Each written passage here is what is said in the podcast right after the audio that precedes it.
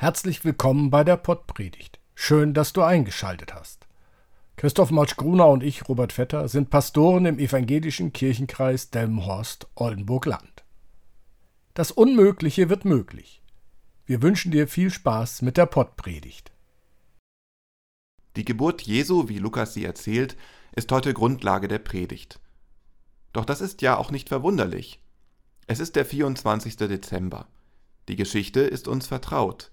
Wir kennen sie. Der Stall steht uns förmlich vor Augen und die Hirten, wie sie anbetend vor dem Kind knien, auch. Weihnachten, was für ein Fest. Ja, Weihnachten, was für ein Fest. Weihnachten, was für ein Fest. Weihnachten, es ist das Siegesfest der Machtlosen. Da werden Wünsche gehegt, Hoffnungen gepflegt. Die Kinder leben es uns vor. Ihre Wünsche sind mal groß und mal auch klein. Doch in den Tagen vor Weihnachten, da können wir sehen und hören, wie sich die Kinder zwischen Hoffen und Bangen bewegen. Werden meine Wünsche in Erfüllung gehen? Alle? Oder vielleicht nur wenige? Aber welche dann? Die Kinder sind in diesen Tagen, was die Geschenke am heiligen Abend angeht, machtlos, oder? Sie können nichts beeinflussen, nichts erzwingen, so glauben zumindest die jüngeren Kinder, wir Erwachsenen wissen jedoch, welche Macht Kinderaugen sein können. Einige Wünsche werden von Eltern aus pädagogischen Gründen nicht erfüllt, andere sind schlicht nicht zu finanzieren. Weihnachten ist noch nie das Fest des Überflusses für alle gewesen, doch immer wieder versuchen Eltern möglich zu machen, was nur geht, um die Kinder glücklich zu machen. Und dann der Moment. Die Tür zum Festzimmer öffnet sich. Der Blick fällt auf den Baum und die Geschenke. Was verbirgt sich im Geschenkpapier? Wird mein sehnlichster Wunsch erfüllt? Was kann ein Mensch Schöneres feiern als das, was er zwar sehnlichst erhofft, aber doch für unmöglich gehalten hat, und dann ist es trotzdem eingetroffen. Das Unmögliche wurde möglich. So kann auch die Weihnachtsgeschichte überschrieben werden. Unmöglich, weil die Welt, in der wir uns befinden, ganz anders aussieht. Es scheint, als sei diese Welt von Gott meilenweit entfernt. Sie kann in Teilen ohne ihn ganz gut leben, so dass ein Teil der Weltbewohner sagt, es gibt überhaupt keinen Gott. Nun das Unmögliche. Dieser meilenweit entfernte Gott soll den Menschen auf der Welt plötzlich ganz nahe sein. So nahe, wie es näher nicht mehr geht. Und das, wo doch dieses Bethlehem ein unmöglicher Ort für das Kommen eines Gottes war ein geradezu verrufener Platz der Erde. Doch dies war Absicht, natürlich. Käme Gott zuerst zu uns Reichen und zu den Angesehenen auf der Welt, dann wären die Armen und Unbekannten von Gott ausgeschlossen. Sie hätten das Nachsehen. Deshalb kommt Gott bei Lukas zuerst zu den Armen. Er kommt zu den Hirten.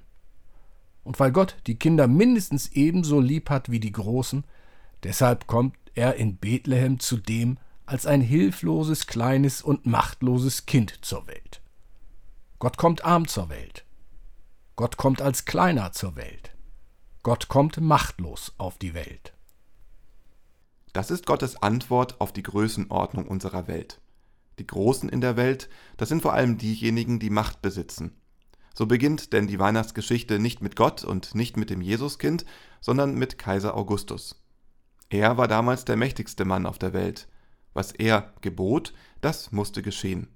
Und er gebot, dass alle Bewohner seines Weltreiches sich zählen lassen mussten, in die Steuerlisten eintragen, geschätzt werden.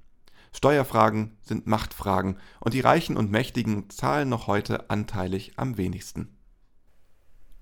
Die Macht des römischen Kaisers, das war das erste große Hindernis, das sich vor Gott auftürmte, als er den Menschen nahe kommen wollte. Doch der Ohnmacht des neugeborenen Kindes steht nicht nur die gewaltige Macht des Kaisers gegenüber.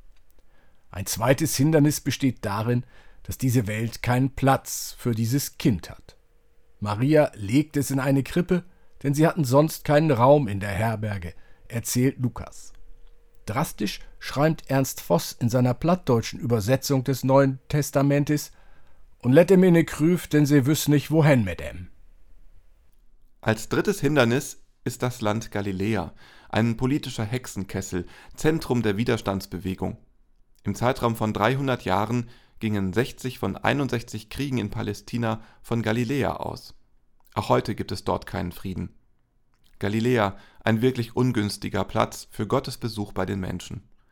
Und viertens ist daran zu erinnern, dass der römische Staat sich fast 300 Jahre lang gegen die Bewegung gewehrt hat, die von dem Kind in der Krippe ausging. Doch dann siegte die Gewaltlosigkeit gegen die Gewalt. Das Unmögliche wurde möglich. Dieses wiederholte sich bis heute noch viele Male.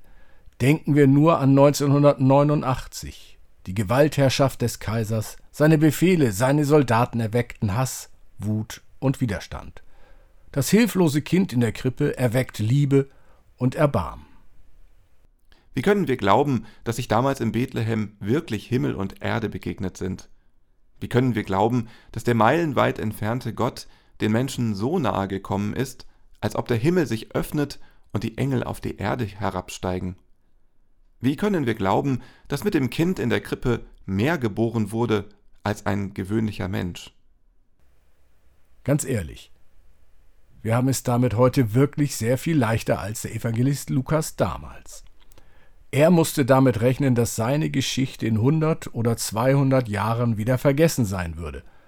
Er musste gegenwärtig sein, dass der römische Staat mit seiner Macht auch das Christentum erdrücken würde, so wie andere Bewegungen einfach wieder verschwanden. Wir können nach 2000 Jahren feststellen, dass uns die alte Weihnachtsgeschichte immer noch viel zu sagen hat und aus unserem Leben kaum wegzudenken ist. Sie fordert nicht nur unseren Glauben heraus, sie hilft uns auch zum Glauben. Denn sie lässt uns erkennen, Gott kann das Unmögliche bewirken. Er kann durch Machtlosigkeit Mächtiges bewirken. Durch das Kind in der Krippe weckt Gott in uns Liebe und Erbarmen.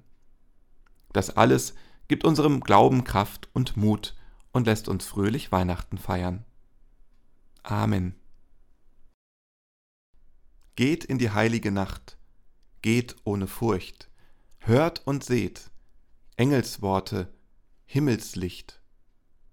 Der Segen des Gottes von Sarah und Abraham, der Segen des Sohnes von Maria geboren und der Segen des Heiligen Geistes, der uns tröstet, wie eine Mutter ihre Kinder, sei mit euch allen. Amen.